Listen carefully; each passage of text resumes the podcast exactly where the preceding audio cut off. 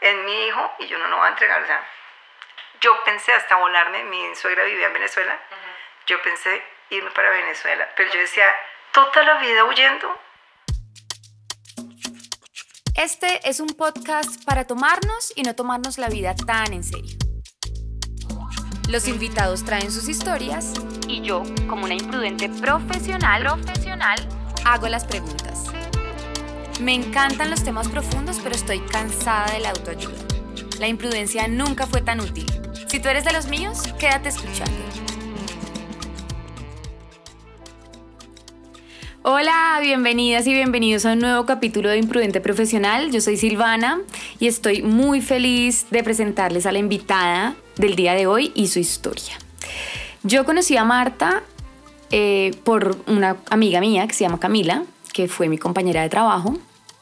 Y algún día ella, Cami, me contó la historia de su mamá y por ende de su hermano.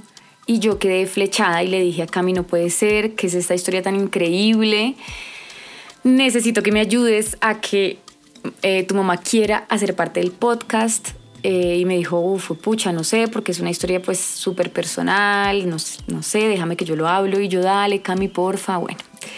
Le hice como toda la, la insistencia y finalmente Marta en un grandísimo acto de generosidad y de apertura eh, me dijo que sí, que quería ser parte del podcast, que yo lo había validado con Felipe y que mm, Felipe le había dicho que hablar sobre esto podía hacer que muchas personas eh, reflexionaran y se animaran a hacer lo que hizo Marta, que fue básicamente cambiarle la vida para siempre a Felipe a través de un acto de valentía y amor impresionante. Entonces, sin más preámbulos, los dejo con esta historia que sé que les va a llegar al fondo del corazón. Espero haber hecho las preguntas imprudentes que ustedes están esperando escuchar. Eh, de nuevo, Marta, quiero agradecerte profundamente por, por, por, aceptar, por estar aquí.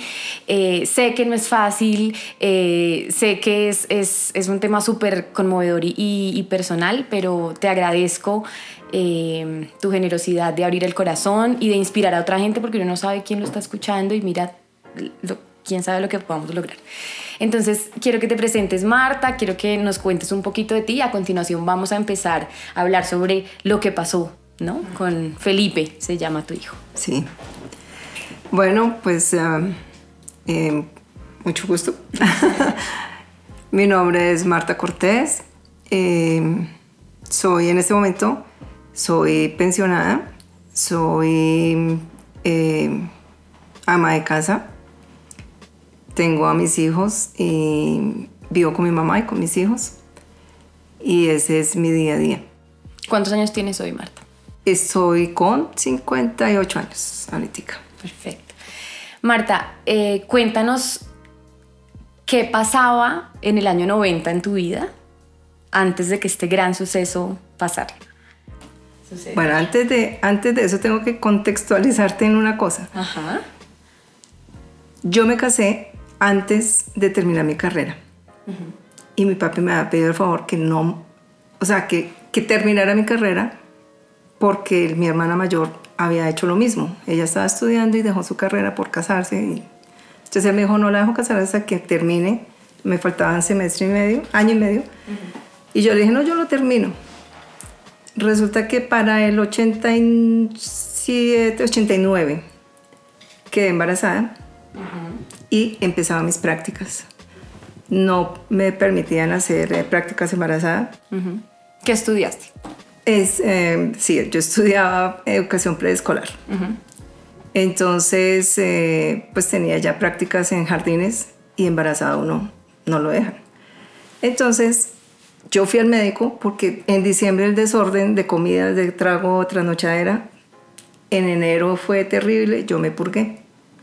Porque yo dije, no, el rebote, el malestar, todo, a mí no me hizo, me purgué con mi hermana y ella sí estaba vuelta, nada, yo no, y yo decía, tan raro. Bueno, seguía yo con mis mareos y todo, y yo en enero del 89, yo perdí, eh, no, eso fue en enero del 90, yo perdí ese, ese bebé. Pues fui y al médico de la universidad y entonces me, me examinó y me dijo, voy a mirar, pero estás embarazada y estás embarazada de gemelos. Yo, ¿qué? Dios mío. Bueno, a mí en ese momento, sí, la maternidad es divina, pero para mí en ese momento fue el acabose. O sea, fue el final, yo decía, hasta ahí. Ahí quedó carrera, ahí quedó todo. Entonces dije, bueno, llega a mi casa y ¿qué nos trajeron? Y un sobrino. ¿Cómo lo fueron a embarrar en la universidad? Y no sé, o sea, nadie dijo, ay, qué dicha. Nadie, todo el mundo, bueno. A la semana siguiente. La pérdida. la pérdida, terrible. Yo, el cargo de conciencia, el dolor, porque yo decía, sí, yo no, eh, no lo recibí bien, o sea... No me el- cuidé, tuve excesos en diciembre. Exacto. pero no sabías. No, yo no sabía. No, y yo no lo aceptaba. O sea, yo decía, "Ay, Dios mío, embarazada, pero ¿cómo? Pero no sé qué. O sea, en ningún momento dije, ay, qué bendición y la vida sigue. No, bueno. Eso pasó en enero. Pues ahí quedó la cosa y bueno.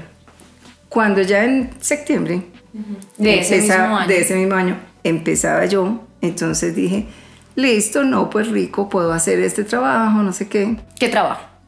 era trabajar como madre sustituta del hogar de, de Instituto de Bienestar Familiar.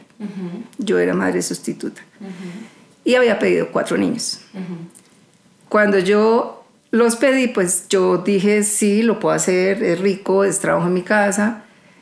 Y mi coordinadora me dijo, listo, sí, tienes todo el potencial, tu casa está perfecta para eso. Era un apartamento amplio, grande. Y ellos me mandaban los niños y yo eh, los cuidaba. Pero sin pensar uno, o sea, uno, los sentimientos son más fuertes que cualquier otra cosa. Y el niño llegó un martes eh, a mi casa. ¿Cómo fue esa llegada? ¿Qué estaba pasando? Tú ahorita me estabas contando fuera de micrófono. Cuéntame cómo fue esa llegada. Bueno, esa llegada fue eh, de bienestar, los eh, mandan en reparto. Y él salió a las 9 de la mañana y llegó a mi casa a las 7 y media de la noche. Ellos salen con un teterito y no más. Entonces venía llorando, venía con hambre, cansado, estresado. Y llegó acá a mi casa. No era. Y una anécdota muy chistosa es: mi vecina se llamaba Anita, Anita de la Vega. Y mi mami es Ana. Entonces el señor timbró, fue en la esquina. Y dijo: Mire, es que le llegó el niño. Le y un ella, ella lo recibió y ella lo vio y dijo: Ay, sí, yo me quedo con él y no sé qué. Entonces llegó y le dijo: Es que es usted la mamá de la señora Marta. Y dijo, ah, no. No, Es entonces es mi vecina. Pero la intención de ella era: No, yo me quedo y ella lo quería mucho. ¿Qué? Pero entonces ven, Marta. Entonces tú no estabas en la casa. Yo no estaba en la casa. Te llama la coordinadora de bienestar familiar y te dice, querida Marta, hay un bebé que te vamos a enviar ya que... Ya que... Como no me consiguieron, me lo mandó porque ella dijo: Ah, no te avisaron. No, no me, no me pudieron localizar. Ajá. Pero ella sí sabía que, que yo estaba dispuesta Que tú ya estabas disponible para encontrar, recibir a un bebé. Entonces, claro, cuando ya ella entonces le dijo, no, la verdad, es mi vecina. Entonces ya llegó acá y mi mami, siete y media de la noche, lo recibe y todo eso. No, pues ellos, mi papi estaba acá y estaba haciendo un frío terrible y el niño llore y llore y llore. Entonces mi papito lo que hizo fue, se estaba tomando una agua panela, le pareció Le dio agua para Dios mío. agua panela a un bebé de dos días de nacido, pero no le hizo daño. Mira, con el amor. El amor, es el, El amor, amor, es el mejor sí. brebaje. Marta, ¿tú sabes en qué condiciones estaba el bebé antes? ¿Te lo contaron? Sí, En este momento Marta me mira y se queda en silencio. Con el dedo me hace una seña como de cortar, como de tijeras, indicando que no me quiere responder esta pregunta. Yo le digo que no hay problema, que sigamos, y fuera de micrófonos me cuenta que no me la quiso responder porque Felipe ha decidido no saber nada de su vida antes de llegar a la casa. No quiere saber quiénes son sus padres biológicos y no le interesa averiguar nada de esos dos días anteriores a llegar a donde Marta. Aquí ella nos sigue contando. Cuando yo ya llegué, cuando ya mi mami, yo llamo a las siete y media y le digo, mami, vamos ya para teatro. Entonces me dice, mija, llegó el niño de bienestar. Ay, mami, ¿cómo es? Me dice, escúchelo. No, cuando me lo pone ese llanto de recién nacido, yo le dije, no, yo me voy para allá. Me dijo, no, mija, vaya, disfrute su obra de teatro, porque a partir de mañana Es mamá. ya olvídese. Y le dije, listo. No, no fuimos para la obra de teatro con la cosa. Y ¿Con y qué cómo van a hacer, y, y el tetero, y ropita, y no sé qué. Entonces, no, tranquila, tranquila, nosotros aquí miramos, usted disfrute y nos vemos ahora. Yo, listo. No, a la mitad de la obra de teatro le dije a Fano, No, vámonos. No, no, no, sí. Yo no quiero llegar, quiero verlo, quiero. No, no, no. Llegamos acá, no. Mira, ese primer. Contacto. No. Conociste el amor a primera vista. y ahí ya estaba cambiadito. Ya estaba bañado. mamá lo habían... Ya le habían dado su. Agua panela. No, Su ya agua panela. habían ido, habían comprado tetero, habían comprado la leche, pañales. eh, mis vecinas habían buscado ropa de sus hijos chiquitos y todo. Bueno, uno siempre guarda. Y cuando llego yo, no. Y lo alzo, no. Mira esa suspiradera. Él había llorado toda la mañana, todo el día. Todo el día. Todo el día. Ver esa suspiradera. de- No, un bebé. ¿Sientes que cuando él, cuando tú lo tocaste y lo cogiste, él se calmó? Sí. No, y él estaba ya calmado, estaba, pero estaba extenuado. O sea, eso que tú ves al bebé como... ah, y yo digo, Dios mío. O sea, en mi cabeza, además, piensa, había tenido una pérdida. Pues. lo Ahí más fue como... Entonces, fue como esa conexión, esa entrega. Yo dije, no. Entonces yo le dije a Fano, yo me quedo esta noche aquí, yo no lo voy a sacar. Eh, mañana me trae ropa temprano y todo eso. Y yo me quedo. Y yo me quedé acá, él se fue para el apartamento. Y esa noche el niño Tu pasó la esposo, noche. o sea, estamos hablando Sí. de tu esposo. Eh, y esa noche ya yo me quedé con él. Al día siguiente fui a bienestar y me dijo la doctora, la coordinadora me dijo, no, el doctor lo revisó, el niño está perfecto, por eso te lo mandamos, ya está con todo, no sé qué. Ya. Eh, entonces yo le dije, solamente me quedo con él, espérate que pasen los 30 días y sigo recibiendo niños. Bueno, ese era. La, la pregunta aquí técnica porque no conozco, Marta, sé que la gente tampoco sabe. Cuando uno es madre sustituta, o ¿cierto? ¿Se llama así? Ser madre sustituta. Cuando uno es madre sustituta, uno los tiene por cuánto tiempo, cómo es el acuerdo de uno con el sistema. Se supone que cuando son bebés los puedes tener 2, 3, 4 años, mientras salen en adopción. Si no salen en adopción, Hasta los 18. hasta los 18, pero entonces ya a cierta edad ya pasan al instituto. Ok. Y tú en ese momento no Hasta ahí, pensabas- nada. O sea, tú simplemente estabas como No, a tu trabajo. Eh, Supuestamente. Ajá. Pero la verdad eso fue, mira, el niño llegó el martes y el viernes que fue mi grado, ese día tomamos la decisión con Fanor de nos quedamos con él. Y vamos a arrancar todas las vueltas. Porque para uno poder ser madre sustituta, solamente es demostrar que tiene la capacidad, tiene la disponibilidad y puedes tenerlos en el, en el hogar. Y a ti te pagan por... Pagaban 18 mil pesos en, en esa época. No, para la Ahorita también deben pagar 18 mil, tranquila. Imagino que sí, o menos. Y eh, yo solamente alcancé a recibir dos meses y les dije, no más. Yo quiero arrancar, entonces empezó el proceso en bienestar de adopción. Y la verdad, eso es, a uno sí le dicen en serio, ah, bueno, porque no fue adoptar por adoptar, es que era él o no era ninguno. O no era ninguno.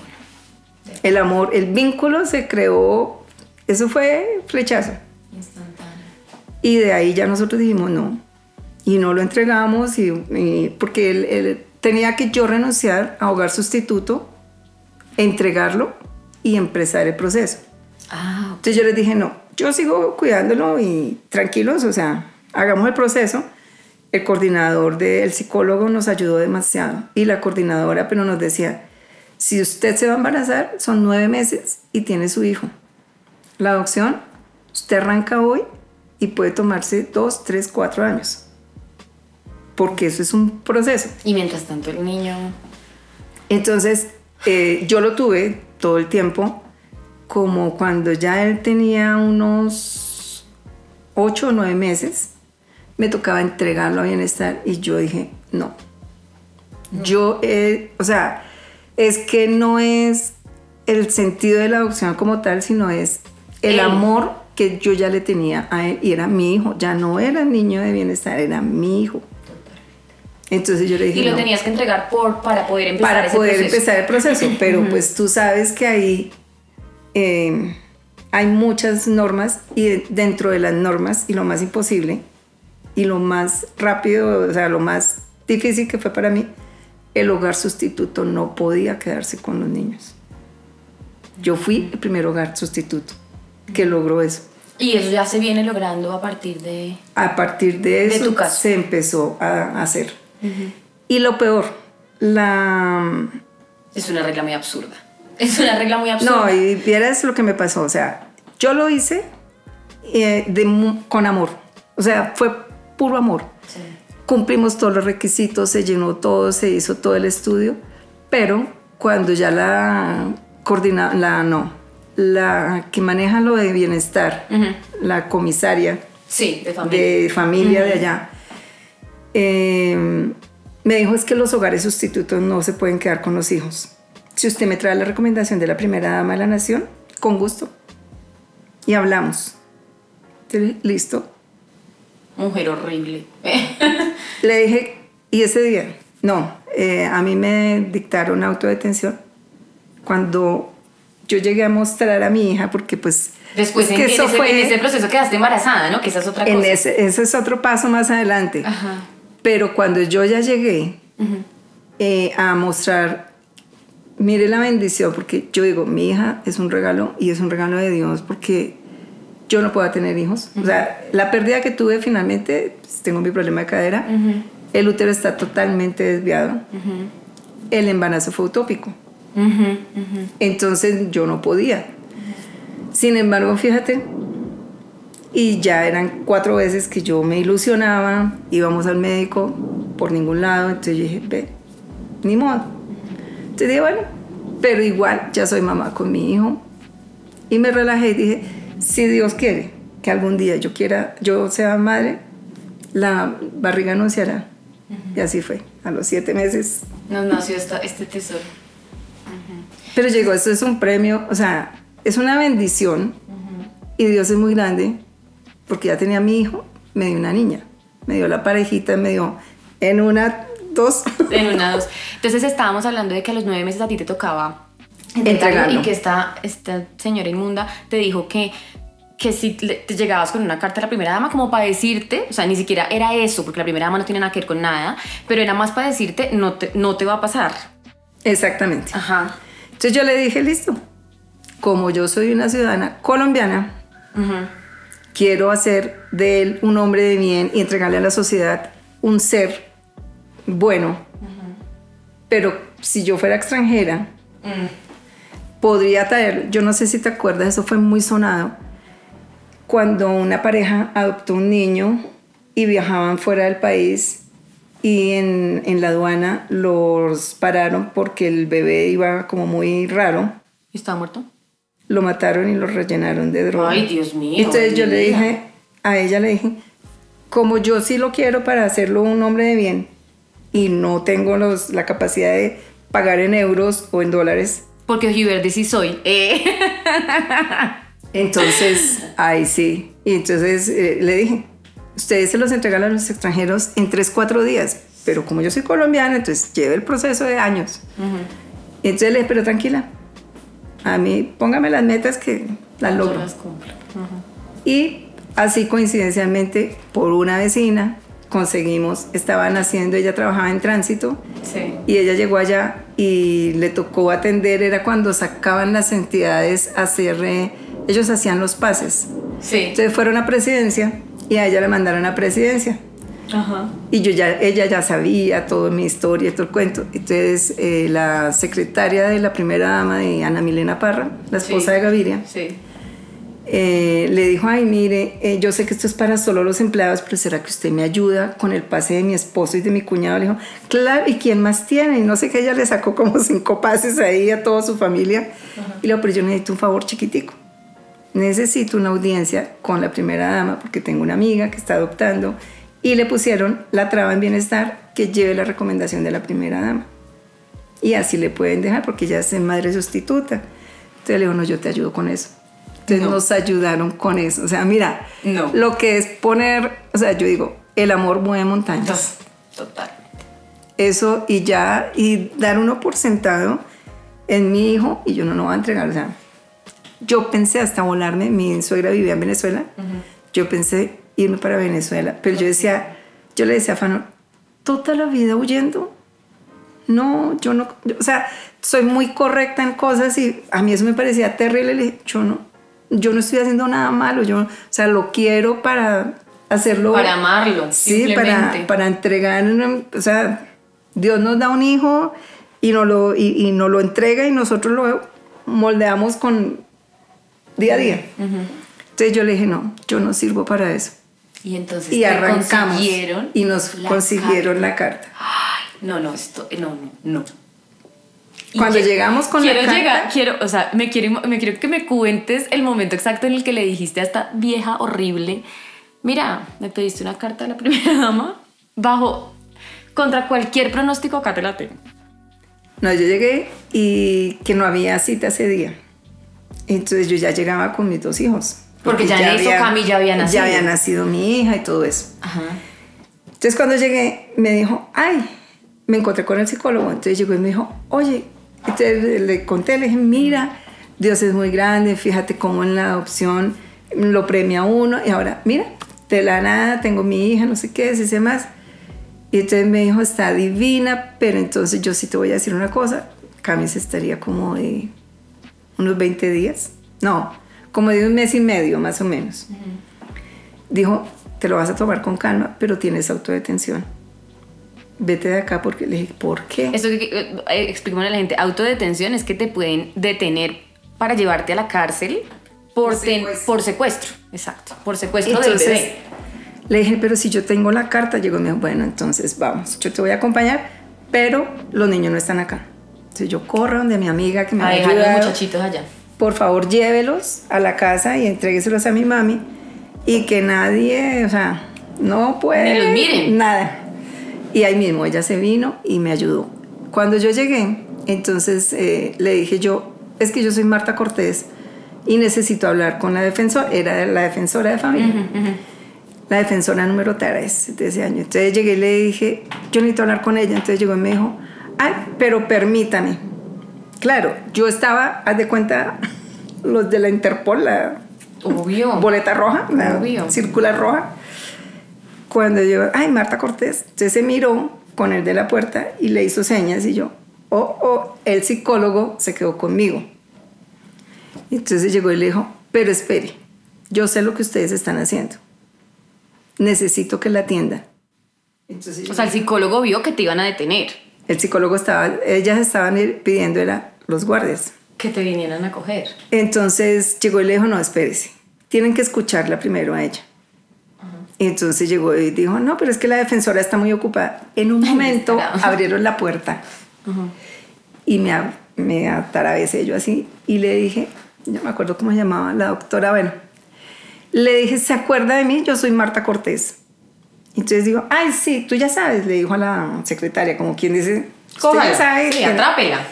y entonces llegué y le dije, pero antes de eso, ¿saben qué? Es que traigo la recomendación de la primera dama de la nación. Ay, no me muero. Y se queda mirándome.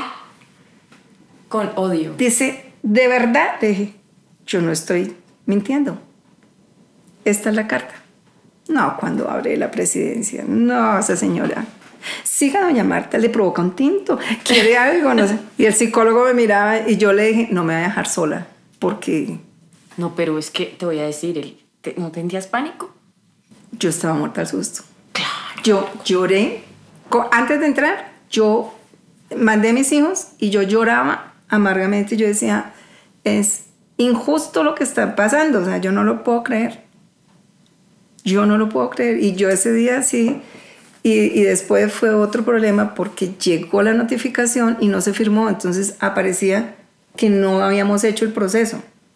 Pero entonces tú le entregaste la carta y la vieja no tuvo más que decir. No, ahí sí, me dijo, no, listo, doña Marta, no sé qué le... Yo la miraba. Ahora divina, ahora te amaba. Ahora era la mejor foster mother del mundo.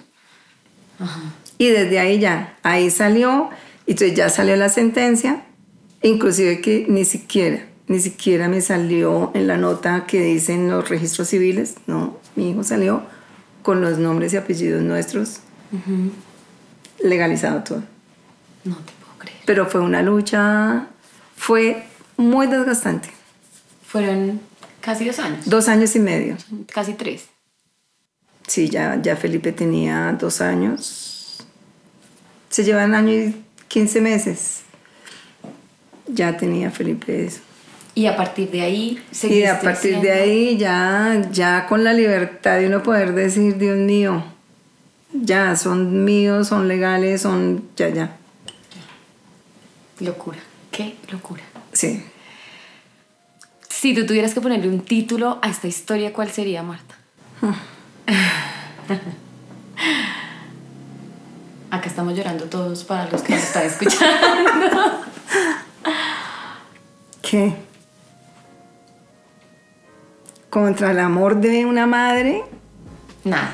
No hay barrera. Sí, estoy de acuerdo. Y entonces ahí se te acabaron las ganas de tener tres muchachitos más. No, yo ahí ya dije, no, y, mira, yo realmente digo, para uno ser madre sustituta tiene que tener un corazón de piedra. Uy, no, no, yo también. Porque es que tú vas a tener un hijo, un niño, un hijo. Un hijo. Y luego 24/7 y después entregarlo. Yo digo, no, no es difícil. Es difícil. Yo, creo que yo no. O sea, yo me muero por, por los niños, pero es que yo me enamoro del niño que veo en el parque. O sea, yo no podría. No, creo que no, no sería capaz. Es demasiado. Y mm, alrededor de la adopción y alrededor de, mm, de, de, criar bebés que no han salido de tu vientre hay un montón de mitos y hay un montón de cosas quiero que nos des tu opinión de eso, ¿no? La gente es como, no, pues que no sé qué genética tenga, pero es que lo que vivió antes puede aportar. Y, y yo, digamos, por Cami sé que hoy Felipe es un hombre exitoso, amoroso, un hijo 10. ¿Cómo viviste tú superar como todas las barreras que tiene la gente? Porque la gente las tiene. ¿Las viviste? La familia. La familia. En primera instancia, pues. Sí, eh, sí, es muy difícil la gente dice, los genes marcan. Viene, usted no sabe si son eh, de padres drogadictos, si son de padres violentos, si son... Le dije, pueda que sí, pueda que esos genes vengan, pero si tú das amor, si tú cultivas, si tú das modelo de humildad, respeto, valores, salen hijos buenos. En familias súper salen hijos calaveras. Porque en una familia que sea al contrario, se viene, todos venimos con una carga genética y con una maleta bien llenita. Pero la vida le muestra a uno, y hay caminos, y tú tomas la decisión. Y si tú le inculcas a ese niño amor, respeto, además, mi hijo es animalista. Mi hijo no te pone una chaqueta de cuero. Él va en contra de eso. Él quisiera poder no comer carne, o sea, él matar a un animal le parece odio los ratones. Y él dice, pues tienes que acostumbrarte a vivir con él, es muy chiquito, yo no lo voy a matar. Y yo, ratón es ratón. O sea, yo digo, Dios mío, pero es de eso. Una araña, él la coge y la saca. Mami, no las mates. No, yo digo, no, yo hay cosas que de verdad.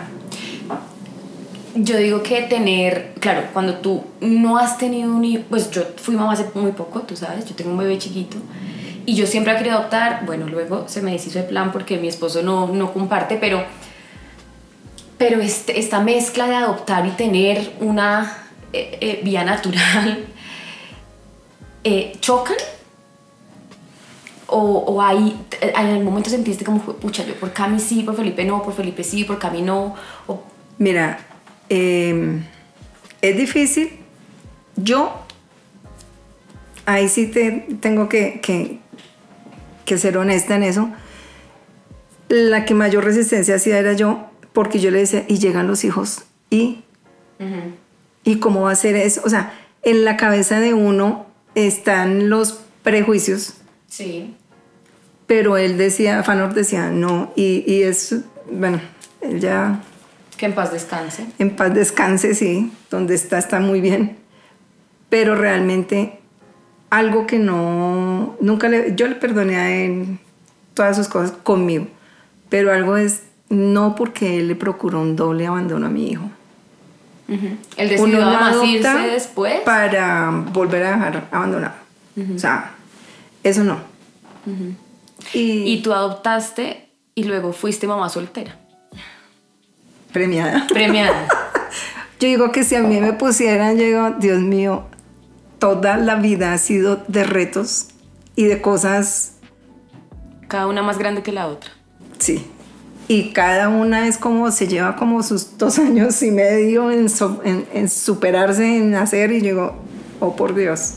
O fui muy vaga en la vida anterior, que me tocó luchar en esta. Te estás iluminando para la siguiente, querida.